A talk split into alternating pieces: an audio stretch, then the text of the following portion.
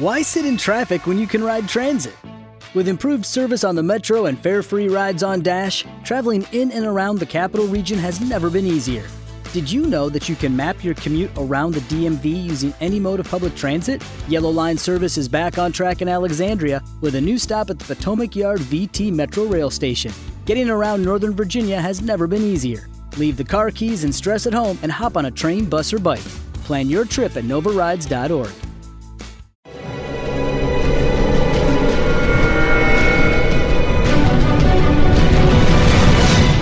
Documental.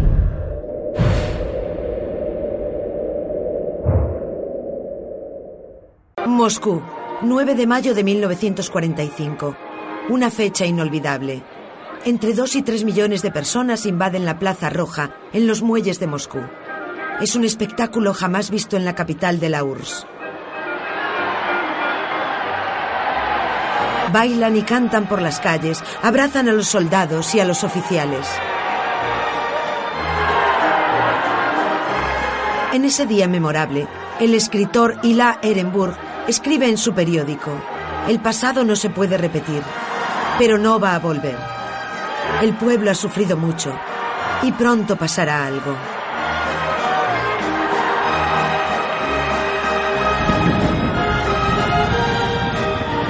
Los soviéticos aspiran a vivir mejor, a ser recompensados por sus sacrificios.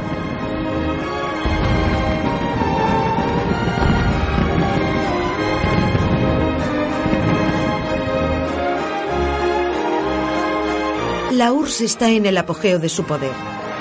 El ejército rojo ocupa la mitad de Europa. Stalin es uno de los vencedores de la guerra a ojos del mundo. ¡Qué paradoja más extraña! El sanguinario dictador posa junto a los demócratas como el artífice de la victoria sobre el totalitarismo nazi.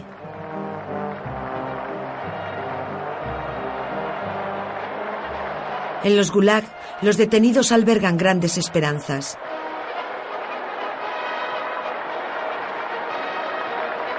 La llegada de la paz no implica un respiro para la represión, más bien lo contrario. La población de los campos nunca había sido tan numerosa como en la posguerra. Una nueva afluencia de prisioneros llena el Gulag.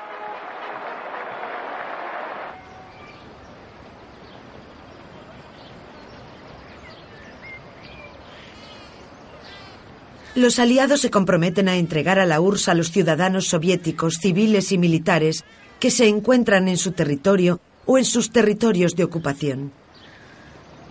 En nueve meses, de mayo de 1945 a febrero de 1946, 4.200.000 soviéticos, de los que 1.600.000 son exprisioneros de guerra y 2.600.000 son civiles trasladados a la fuerza a Alemania, son repatriados. Pasan por los campos de filtración y control, donde los someten a un interrogatorio por parte de los agentes del NKVD. Al terminar su filtración, 360.000 repatriados son condenados al internamiento en un campo o a la relegación.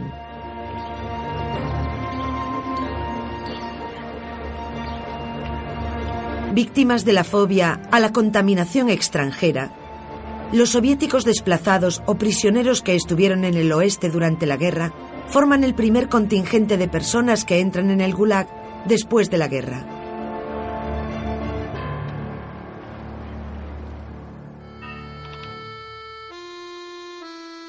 El segundo grupo lo constituyen habitantes de regiones occidentales de la URSS sometidas, países bálticos, Bielorrusia, Ucrania Occidental y Moldavia. A partir del verano de 1944, en una sovietización brutal. Centenares de miles de personas son enviadas al Gulag.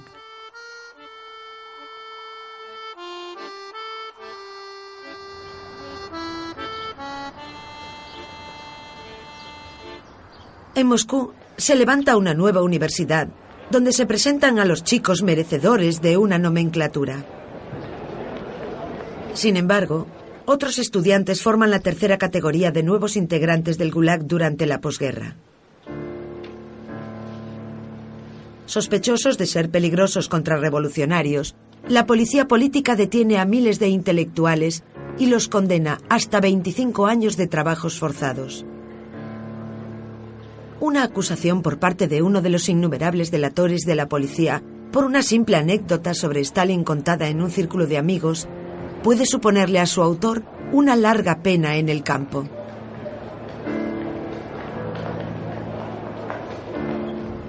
Un coche se acercó a mí cuando estaba a punto de salir de clase. ¿Fidel Golds? ¿Me pregunta? Sí, soy yo. Síguenos. Henri Fidegols lo detienen en 1948 mientras estudia Bellas Artes, con el pretexto de haber organizado un grupo de jóvenes antisoviéticos. Después, sin mediar palabra, me metieron en un coche militar. Y a continuación, me llevaron a la prisión Butirka. Los dos guardias que me llevaban discutían entre ellos. Uno le decía al otro, ¿a quién estamos llevando? Seguramente a un infiltrado o a un antisoviético. ¿Crees que durará mucho? Con ellos no. Los matarán sin ningún tipo de miramiento. El 2 de febrero, muy temprano por la mañana, llama a nuestra puerta un hombre desarrapado, vestido de civil. David Butioni, miembro de un grupo clandestino comunista antiestalinista, lo detienen con 20 años y lo condenan a 5 años en el campo. Se acerca a mí y me susurra en el oído, David Alessandrovich, prepara tus cosas, tenemos que irnos. En ese momento no lo entendí. Mi madre sí comprendía lo que estaba pasando. ¿A dónde os lo lleváis? Ellos le dijeron, no se preocupen, Adesia Mikhailovna. En 30 minutos estará de vuelta. Solo queremos que coja su pasaporte. Otro día, el comandante Maximov vino a verme y me dijo, Escucha, tú no eres más que un piojo en el cuerpo de nuestra nación, un parásito. Te vamos a aislar de la indignación del pueblo. Si te suelto ahora, la gente te hará pedazos, porque eres un enemigo del pueblo. No quedará ni rastro de ti. Deberías darnos las gracias por protegerte. Nosotros te protegeremos de la ira del pueblo. Las primeras semanas hubo interrogatorios día y noche, sobre todo por la noche. Ellos solo pensaban en castigarnos con el buen artículo del Código Penal. El nuestro, el 58, era el de la propaganda antisoviética. Toda forma de crítica estaba ocupada por la propaganda. Decir que éramos pobres, que en el coljós los campesinos no recibían nada por su trabajo o que la prensa no era objetiva, se consideraba propaganda antisoviética.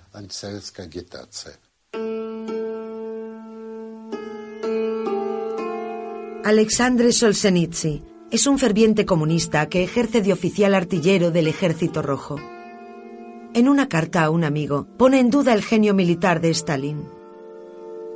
Entre otras cosas, le reprocha haber decapitado al ejército rojo en las grandes purgas anteriores a la guerra. A Solzhenitsyn lo detienen en 1945 y lo condenan por la aplicación del famoso artículo 58 a ocho años de trabajos forzados.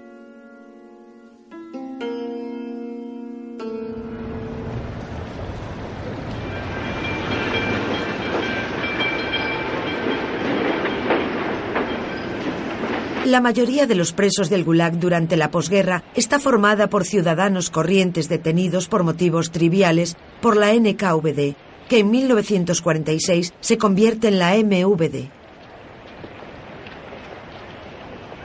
Cualquier pequeño hurto cometido en fábricas, en los campos de coljós o en tiendas, aunque sea por primera vez, en un contexto de escasez y hambruna, incluso aunque lo cometieran mineros, es castigado despiadadamente por la ley de 4 de junio de 1947.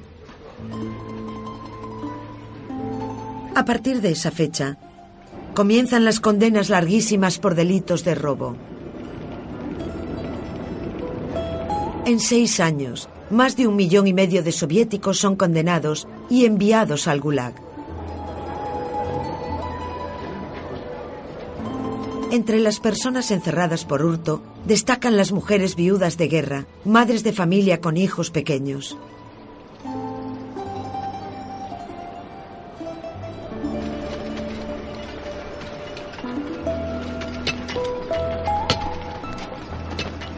Las mujeres representan un cuarto de los detenidos. No reciben ningún trato especial el mismo número de interrogatorios, de trayectos agotadores e incluso de extenuantes trabajos. En la construcción del Gulag, las mujeres desempeñan las mismas tareas que los hombres.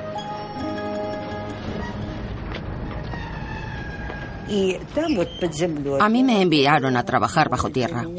Era un trabajo nuevo para mí. Tenía que cargar los vagones. Durante esos años no había caballos en las minas. Hasta más adelante no aparecieron los caballos, así que los presos eran los encargados de empujar los vagones. Y yo era una de esas presas. Nuestra tarea era cavar y transportar la tierra en carretillas.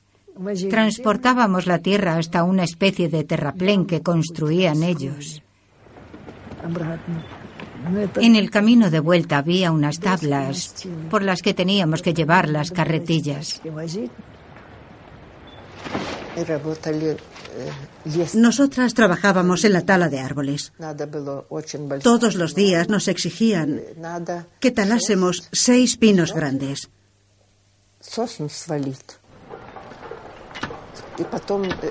Y después de derribarlos, teníamos que cargar el tronco y cortarlo en tres partes de seis metros de largo. Y eso seis veces. Era la norma.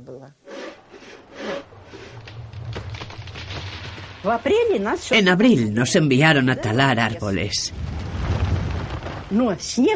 La nieve nos llegaba a la cintura. Durante unos cinco kilómetros nos llevaban a oscuras hasta nuestro lugar de trabajo. Estábamos construyendo una línea de ferrocarril de más o menos el largo del campo. Cada día teníamos que ir más lejos para llegar a nuestro lugar de trabajo. Caminábamos 10 kilómetros a la ida y trabajábamos 10 horas al aire libre en la construcción de la línea del ferrocarril. Y a la vuelta andábamos otros 10 kilómetros. Nos metíamos en los camastros muertas de cansancio. Ni siquiera nos desvestíamos.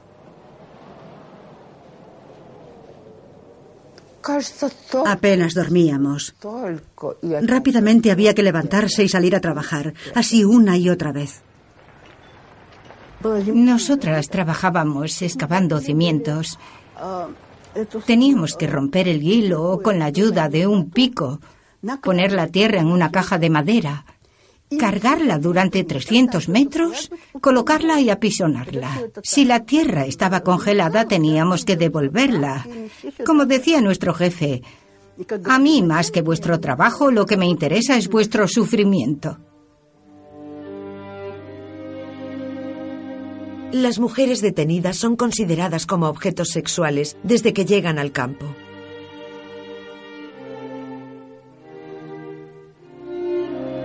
En Prosinia Kernoskaya, que cumple una condena muy larga, escribe después de su liberación una crónica ilustrada sobre su estancia allí.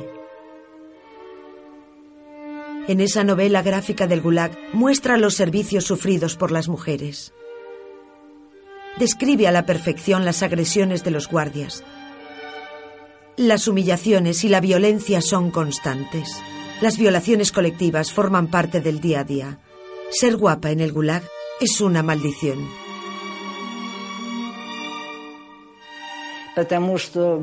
La cuestión de las relaciones entre hombres y mujeres era un tema muy espinoso.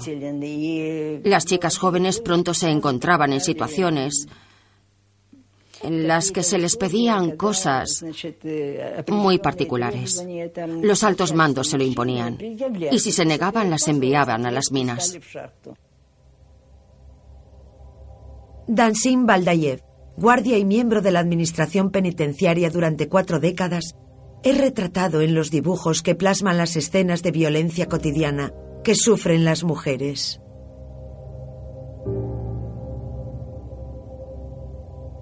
En un universo donde las barreras morales no existen, ceder ante la violencia, ante la prostitución y ante las relaciones forzosas se convierte para las mujeres del Gulag en una manera de sobrevivir a una existencia sin sentido.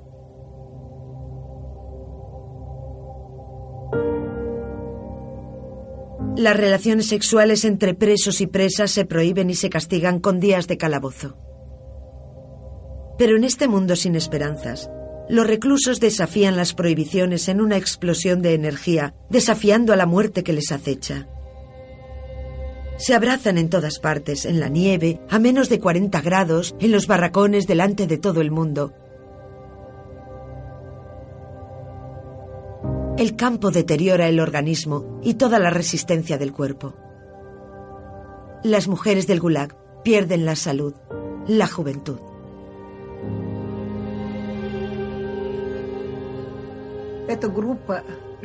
Ese grupo de mujeres con ropas horribles, que no eran de su talla, parecían desprovistas de toda humanidad. Más que seres humanos, lo que pensábamos era que lo que teníamos delante eran osos. Yo gritaba, el espejo, el espejo. Fuimos corriendo a vernos. Llevábamos cuatro años sin vernos la cara. Corríamos medio desnudas o desnudas de todo hacia el espejo. Éramos muchas y yo no era capaz de encontrarme. Tenía el recuerdo de mi yo joven. De repente vi el reflejo de mi madre con el pelo gris y el rato comprendí que esa era yo.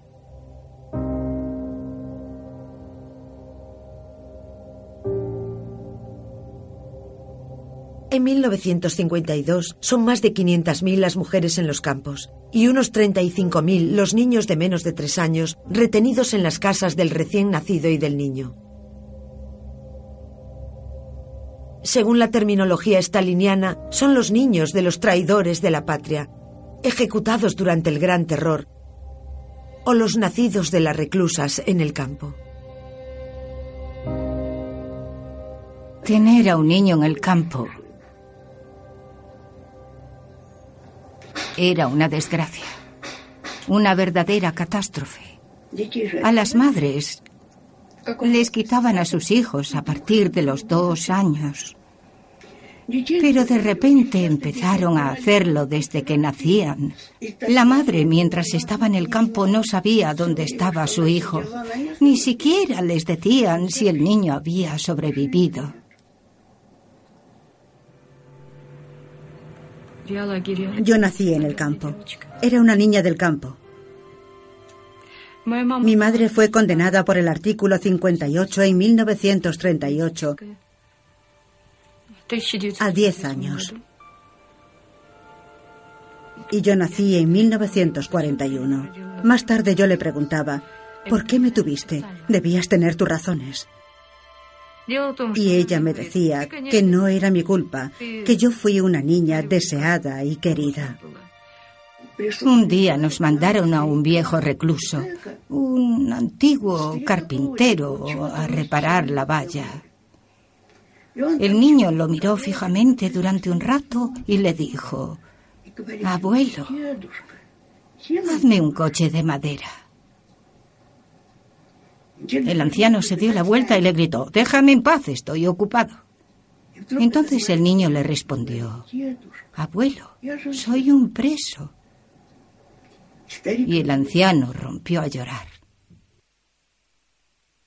Why sit in traffic when you can ride transit?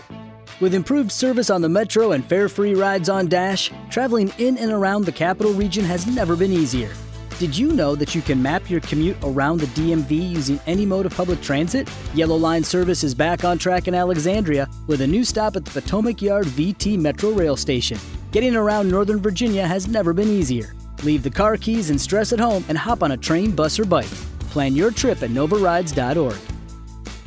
With lucky landslots, you can get lucky just about anywhere. Dearly beloved, we are gathered here today to. Has anyone seen the bride and groom?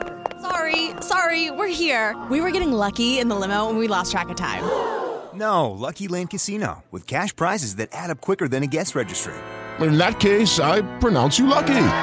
Play for free at LuckyLandSlots.com. Daily bonuses are waiting. No purchase necessary. Void where prohibited by law. 18 plus. Terms and conditions apply. See website for details.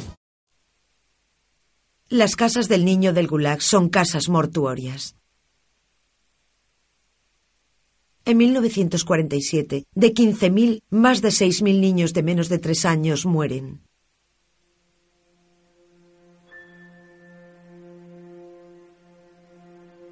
Además, detienen a decenas de jóvenes de menos de 16 años a finales de los años 40.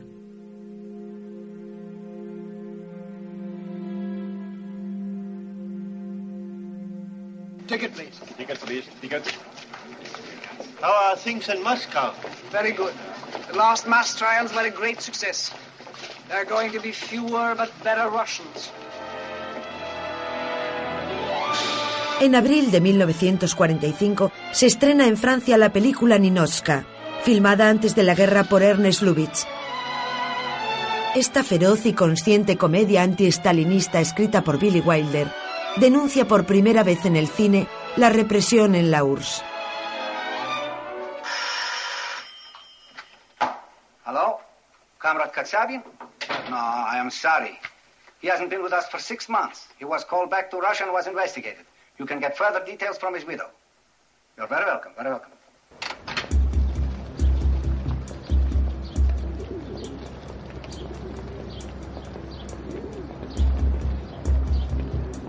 En 1947, la publicación en francés de Yo escogí la libertad, un libro de Víctor Kravchenko, un desertor soviético que se fuga a Estados Unidos, da lugar a una gran polémica. Kravchenko denuncia la colectivización forzada y el sistema de campos. El libro tiene un gran éxito internacional. Se traduce a 22 lenguas y en Francia vende miles de ejemplares.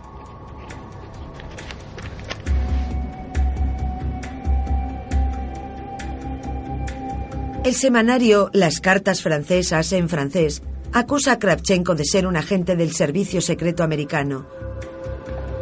Y Kravchenko presenta una denuncia contra la publicación por difamación.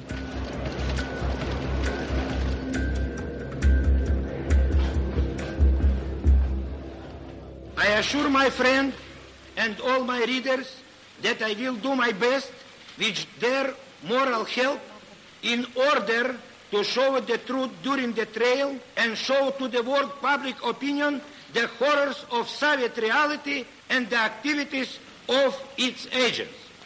I will fight at this trial with all my friends for yours and our freedom.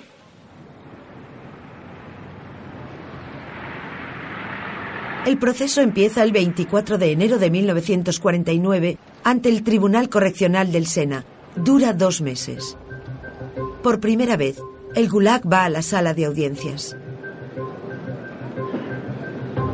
Unos 100 testigos se turnan en el estrado. El gobierno soviético envía, esperando que le den la espalda, a viejos amigos de Kravchenko y a su exmujer. En el estrado hay múltiples personalidades políticas e intelectuales de izquierdas. Frédéric Joliot-Curie, comunista y premio Nobel de Física. Elsa Triolet, escritora de origen ruso y esposa de Aragón, defensora del honor de la URSS. Kravchenko contraataca con vigor, refuta y argumenta. Los abogados de Kravchenko llaman al estrado a Margaret Buber Neumann, la viuda del líder comunista alemán James Neumann. fusilado en 1937 por la NKVD.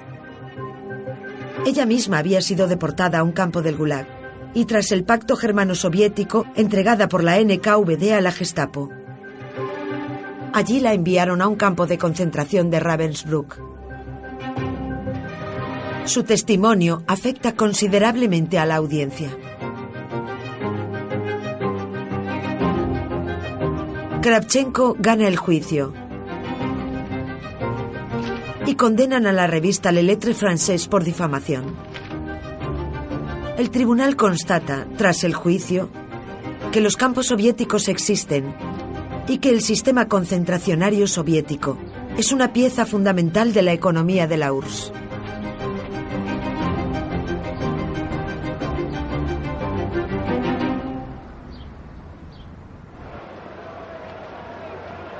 Pero, ¿está convencida la opinión pública francesa?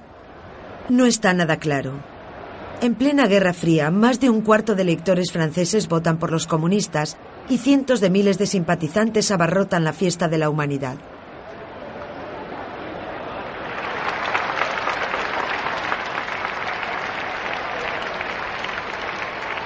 El prestigio de la URSS de Stalin y del Ejército Rojo, responsables de liberar al mundo de la hidra nazi, impide que la opinión occidental tome medidas contra el Gulag. Sin embargo, gracias a ese proceso tan popular, el denso velo de la mentira se empieza a levantar.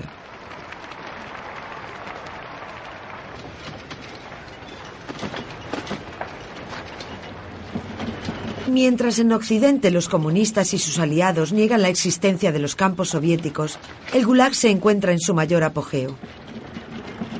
Nunca antes había sido tan grande el número de detenidos en los campos, 2.750.000, a los que debemos añadir 2.800.000 deportados a los pueblos especiales donde su suerte no es nada envidiable. Las mayores concentraciones de campos se sitúan, igual que en los años 30, en la inmensa región de Colima, donde más de 200.000 detenidos sufren en las minas de oro, de estaño, de cobalto, de wolframio y de uranio, indispensables para el desarrollo de una industria de armamento en plena expansión. La región de Norilsk, más allá del círculo polar, al norte de Siberia, reúne a cerca de 800.000 detenidos, encargados principalmente de la explotación de níquel, un mineral altamente estratégico.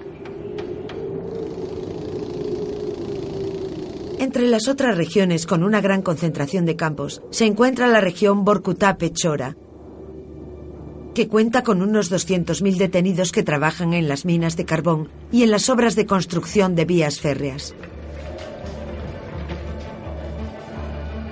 Kazajistán concentra más de 100.000 detenidos en los campos de Karlak, cerca de Karaganda. Cientos de miles de detenidos trabajan en los yacimientos de carbón de Kuzbas, en Siberia Central. Y un número parecido en la región de Krasnoyarsk. Unos 100.000 detenidos trabajan en los campos de Orserlak y de Amurlak.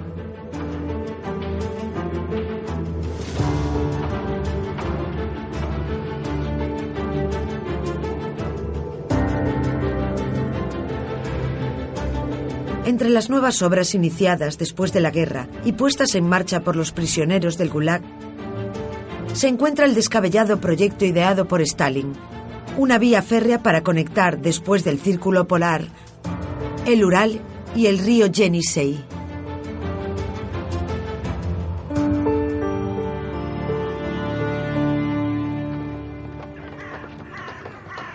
Una vez iniciado en abril de 1947, este proyecto moviliza durante seis años a cerca de 100.000 detenidos. La vía férrea atraviesa miles de kilómetros de extensiones pantanosas despobladas, donde la temperatura media es de 50 grados bajo cero. Cada primavera, el deshielo y las inundaciones provocadas por las crecidas de los grandes ríos siberianos destrozan el terraplén.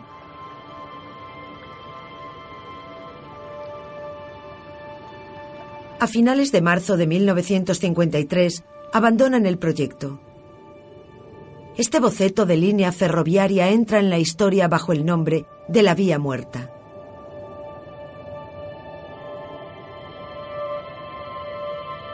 La Vía Muerta es el símbolo más notable del fracaso total del modelo de desarrollo basado en el trabajo forzoso.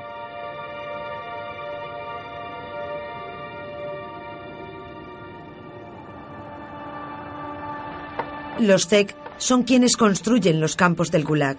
También construyen las carreteras que conducen a ellos y los pueblos que las rodean.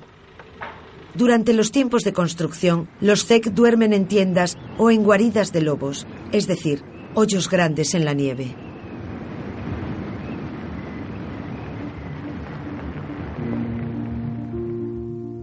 En los campos, las cabañas son frías y están abarrotadas.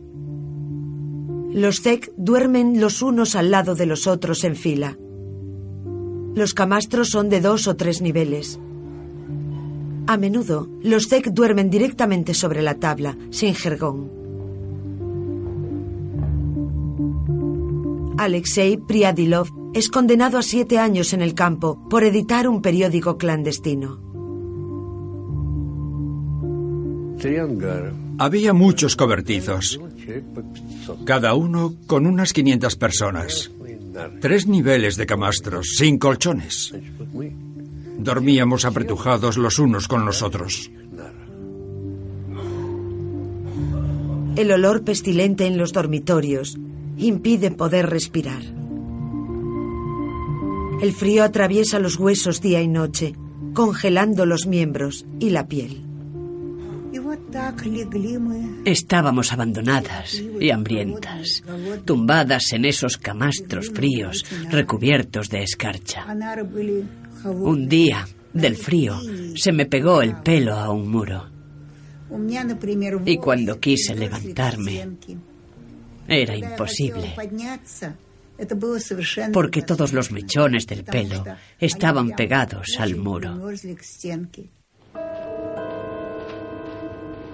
Los barracones están alineados en la zona. La zona es el espacio delimitado por los postes de madera, el alambrado y las torres de vigilancia. A cinco metros de ahí está la zona prohibida. Franquearla supone pena de muerte inmediata.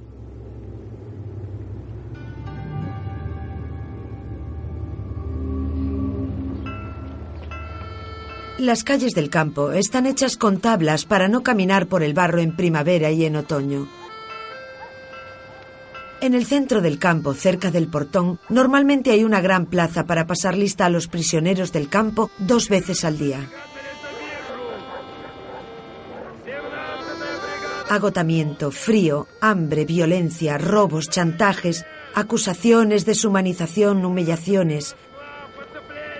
Las condiciones de la vida diaria de los ZEC en el Gulag forman una letanía de heridas y sufrimientos.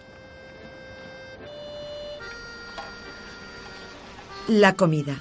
La obsesión de todos los ZEC. Las provisiones por los posibles riesgos que pueda haber llegan de manera irregular. Una vez que llegan las provisiones al campo, los jefes, los guardias saquean la comida y se esconden para servirse los primeros.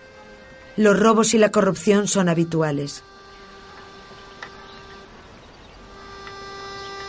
¿Qué le queda a los ZEC? Una sopa infame con restos flotando, llamada balanda.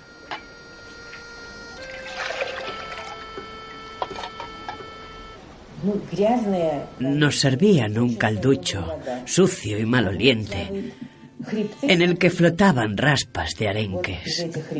Evidentemente se habían comido ya la carne del arenque y solo nos quedaban las raspas. A veces nadaban tallos de col por el líquido. Nos daban un trozo de pan. Un trozo de 800 gramos. Pero ese pan tenía paja, mondas de patatas y a saber qué más.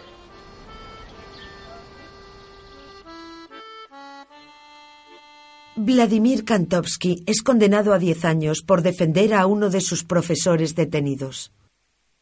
With lucky landslots, you can get lucky just about anywhere. Dearly beloved, we are gathered here today to. Has anyone seen the bride and groom? Sorry, sorry, we're here. We were getting lucky in the limo and we lost track of time. No, Lucky Land Casino, with cash prizes that add up quicker than a guest registry. In that case, I pronounce you lucky. Play for free at LuckyLandSlots.com. Daily bonuses are waiting. No purchase necessary. Void where prohibited by law. 18 plus. Terms and conditions apply. See website for details. Judy was boring. Hello. Then Judy discovered ChumbaCasino.com. It's my little escape. Now Judy's the life of the party. Oh baby, Mama's bringing home the bacon. Whoa, take it easy, Judy. The Chumba life is for everybody. So go to ChumbaCasino.com and play over 100 casino style games. Join today and play for free for your chance to redeem some serious prizes. ChumbaCasino.com. No purchase necessary. Void where prohibited by law. 18 plus terms and conditions apply. See website for details. El campo me enseñó algo esencial. Que todo vale para conseguir comida. No dudé en despedirme de todos los trapos que traje de Moscú para conseguir una migaja de pan. Vivíamos como, no sé, bestias salvajes, insectos. Todos nuestros pensamientos y sueños giraban en torno a un futuro muy próximo. Solo pensábamos en comer, en recibir una ración con algo aunque fuese una corteza. Mirábamos ansiosos el plato en el que el guardia nos iba a poner el trozo de pan. Y nos parábamos a pensar qué parte nos iba a tocar según el lado por el que empezaban a repartirlo.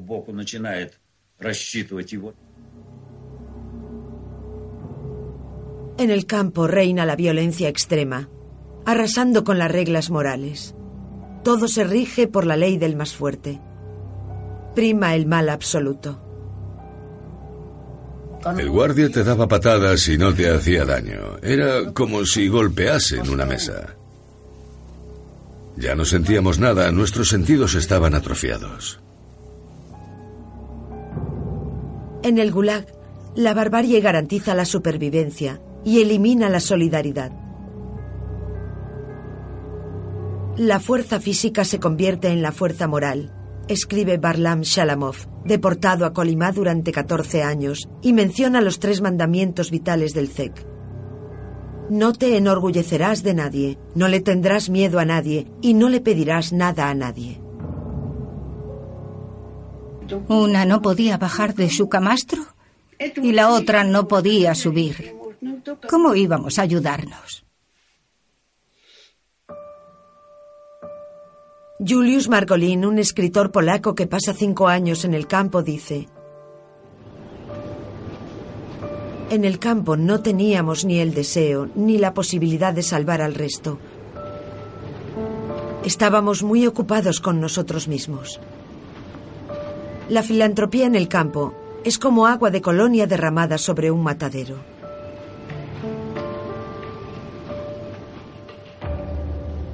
La civilización se queda a las puertas del campo. Olvidarse del que tienes al lado es el precio de la supervivencia.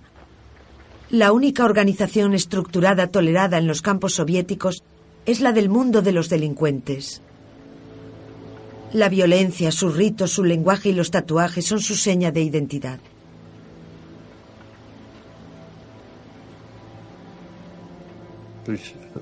Los delincuentes vivían muy bien en el campo. Comían hasta saciarse y bebían lo que querían. No muy lejos estaban los campos de mujeres. A veces veíamos a algunas en sus camastros.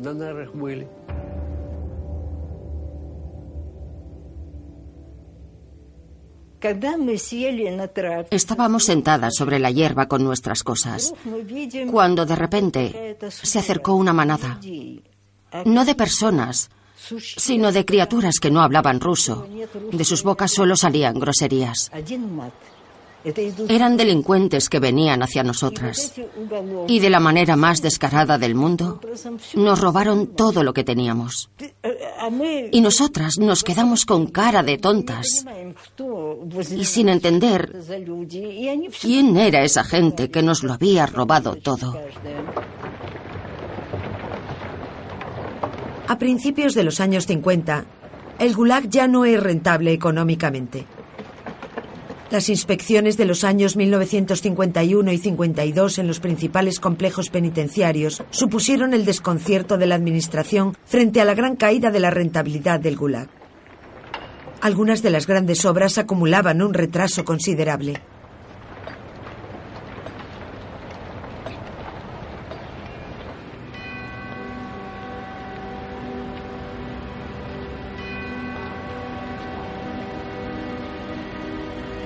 Stalin muere el 5 de marzo de 1953.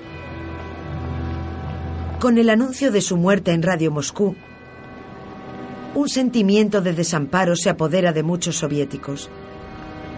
Conscientes de que la pérdida de Stalin, después de casi un cuarto de siglo de poder indiviso, marca el final de una etapa.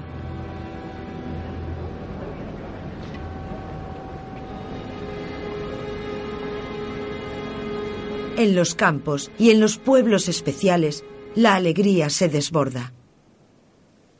¿Qué cómo fue nuestra reacción?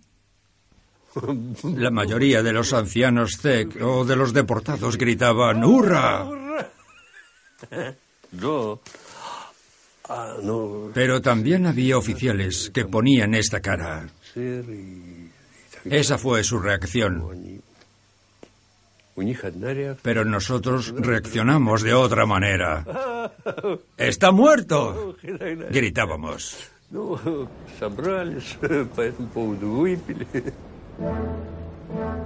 Nos levantamos y empezamos a gritar y a aplaudir. Así fue.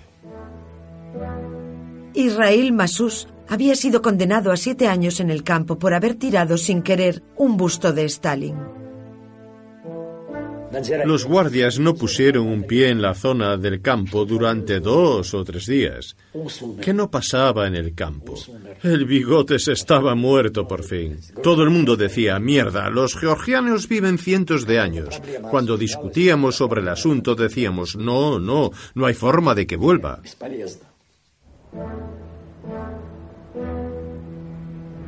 Stalin había actuado como si fuera inmortal y nunca se había cuestionado la sucesión. ¿Qué haríais sin mí? Si sois más indefensos que un gato ciego. Eso le solía decir en los últimos tiempos a sus compañeros más cercanos como Beria, Khrushchev, Valenkov, Bulganin, Kaganovich, los que llevan su ataúd.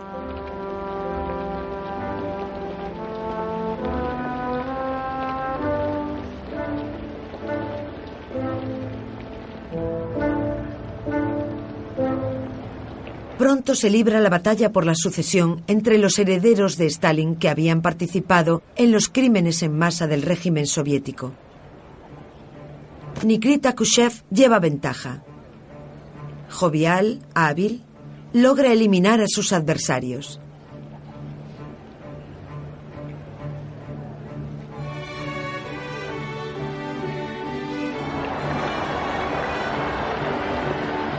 En cuanto pasan las primeras semanas tras la muerte del dictador, comienza el gran cambio.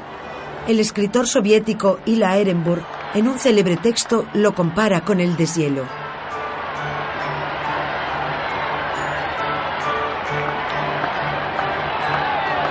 El 27 de marzo de 1953, tres semanas después de la muerte de Stalin, se declara una larga amnistía por la iniciativa del todopoderoso jefe de Estado, Laventria Beria, deseoso de reformar los gulag para hacerlos más rentables.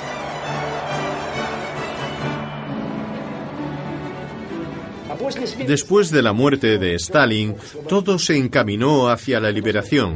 Todo fue rápido, muy rápido. Nos hicieron una foto y la pusieron en los permisos para salir del campo sin escolta. Salimos del campo y nos encontramos con chicas con las que podíamos pasar un buen rato.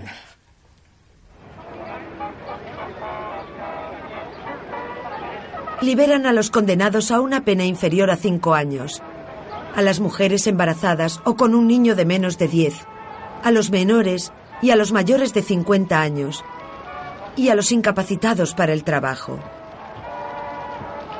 Sin embargo, los políticos condenados por delitos contrarrevolucionarios y los reincidentes quedan fuera de la amnistía.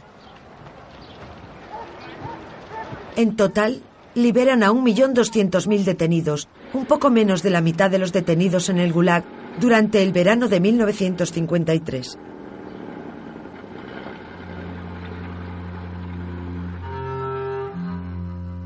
Entre ellos se encuentra Barlam Chalamov, que tras 10 años en el Gulag, por fin puede abandonar Kolimá y escribir sus recuerdos como Zek.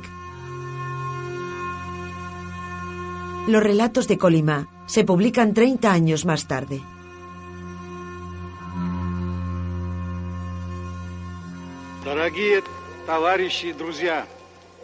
Detienen a Beria en julio de 1953. El secuaz de Stalin y jefe de la policía política y del Gulag desde 1938 es acusado de traición y de espionaje. Lo ejecutan en circunstancias dudosas.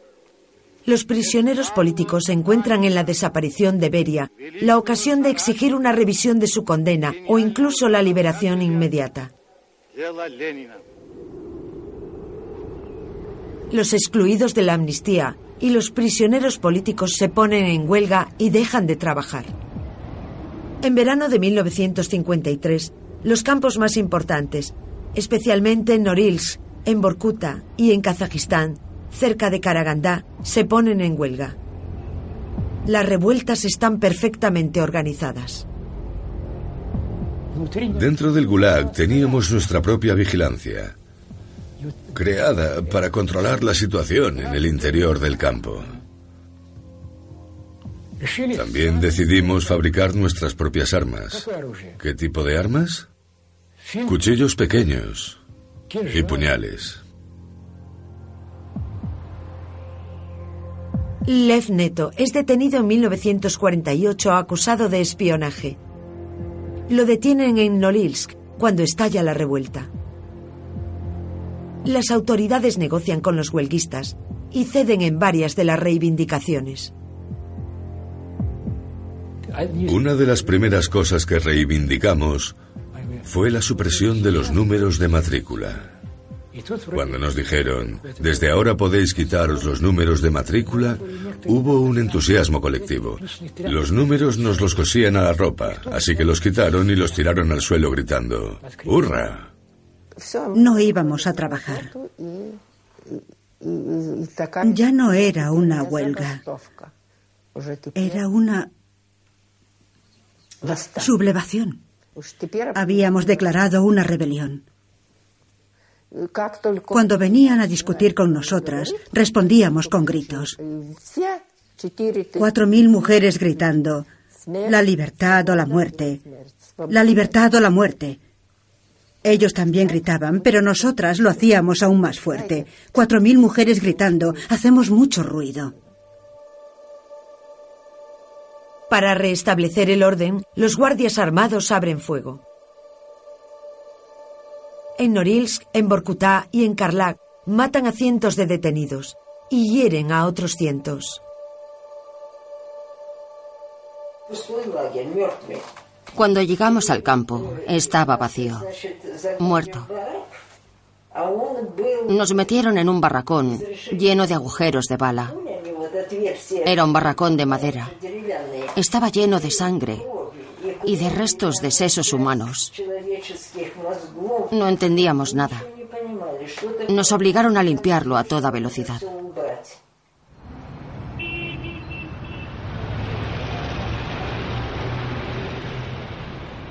En febrero de 1956 tiene lugar el vigésimo Congreso del Partido Comunista de la Unión Soviética. Nikita Khrushchev pronuncia a puerta cerrada su famoso Informe Secreto, donde denuncia los crímenes de Stalin. Khrushchev, miembro del primer círculo de dirigentes desde finales de los años 30, se inhibe de toda responsabilidad en el crimen en masa, del que solo muestra una parte. Aunque incompleto, una vez conocido, el documento desemboca en un seísmo en el mundo comunista. Comienza la desestalinización. Se acelera la desaparición del Gulag. Cerca de medio millón de detenidos condenados por el artículo 58 abandonan los campos. Pero solo una ínfima minoría se beneficia de la rehabilitación. En Borkutá, igual que en otros lugares, liberan a los detenidos. Los polacos esperan el permiso para volver a su país. Stanislav Kialka, veterano del ejército polaco durante la guerra, había sido detenido por los alemanes. Al escapar, los rusos lo detienen en 1945 y lo deportan a Borkutá. Una vez detenido, fabrica una cámara y hace fotos clandestinas del campo. En 1956 celebra la liberación patinando delante del campo.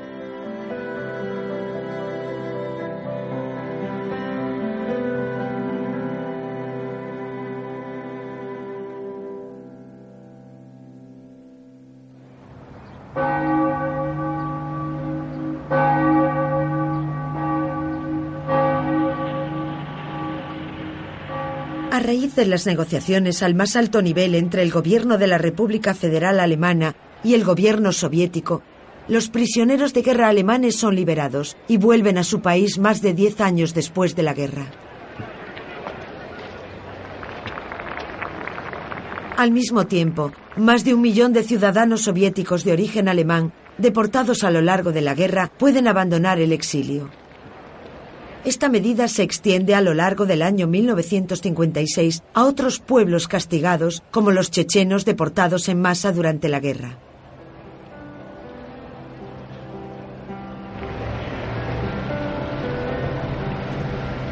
En Moscú, el deshielo se acentúa.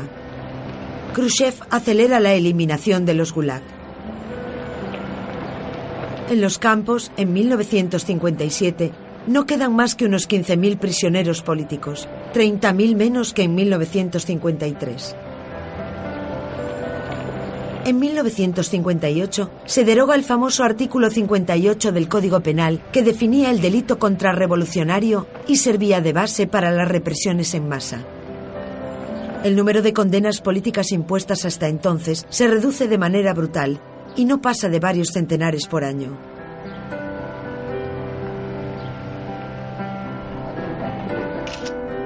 Todo un símbolo. En 1962, Nikita Khrushchev recibe a Alexander Solzhenitsyn en el Kremlin y autoriza el lanzamiento en la URSS de Un día en la vida de Iván Desinovich, la novela del viejo Zek que cuenta la situación de miles de soviéticos en los campos del Gulag. La publicación del libro de Solzhenitsyn marca en muchos aspectos el apogeo del deshielo khrushchevista. Poco después, Khrushchev es derrocado y reemplazado por Brezhnev. Con él empieza una nueva glaciación. Con Brezhnev, la cuestión del Gulag se vuelve tabú de nuevo en el espacio público. Solo subsiste el recuerdo de los campos y las represiones en la esfera privada. La gente no se atreve a hablar del tema, ni con su propia familia.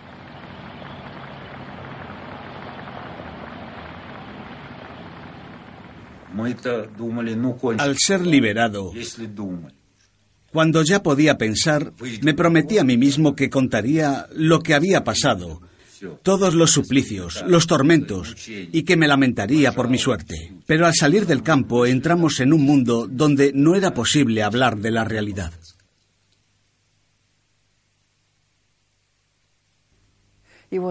Yo me mantenía firme. No decía nada. Y eso me estaba volviendo loca. Al final, un día, vi un papel a lo lejos. Ponía que el hermano de mi abuelo, Iván Terientevich, había sido arrestado en tal fecha. No quise saber más. No fui capaz. No quería reabrir la herida. Así podía desaparecer. En diciembre de 1976 se publica en París la versión rusa del archipiélago Gulag.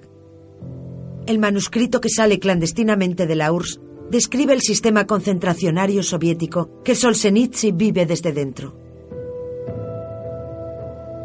Apoyado por numerosos testimonios y documentos irrefutables, este ensayo de investigación histórica demuestra las proporciones monumentales del Gulag.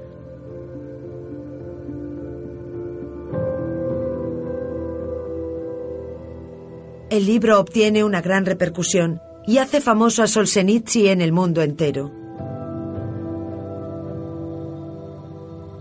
El 12 de febrero de 1974 lo detienen en Moscú y lo deportan.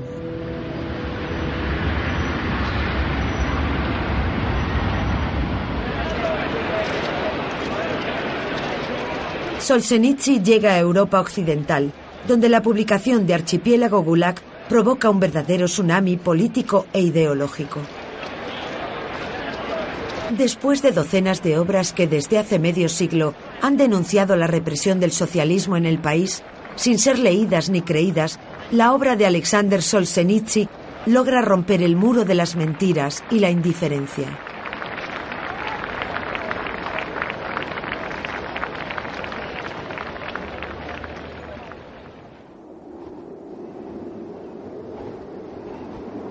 Después de la caída del comunismo, el nuevo Estado ruso no busca preservar los lugares donde se ejecutaron y detuvieron a millones de ciudadanos soviéticos durante el periodo staliniano.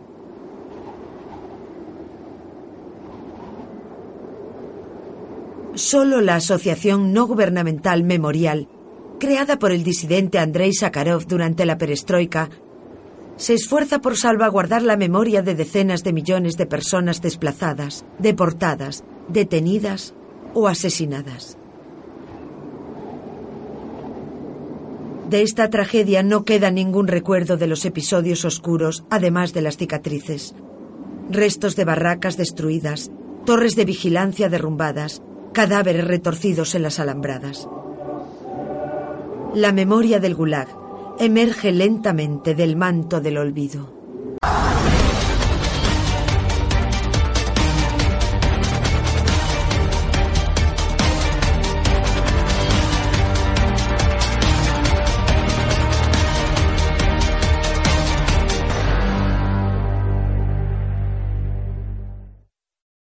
Lucky Land slots, you can get lucky just about anywhere. Dearly beloved, we are gathered here today to. Has anyone seen the bride and groom? Sorry, sorry, we're here. We were getting lucky in the limo and we lost track of time. No, Lucky Land Casino, with cash prizes that add up quicker than a guest registry. In that case, I pronounce you lucky. Play for free at LuckyLandSlots.com. Daily bonuses are waiting. No purchase necessary. Void where prohibited by law. 18 plus. Terms and conditions apply. See website for details.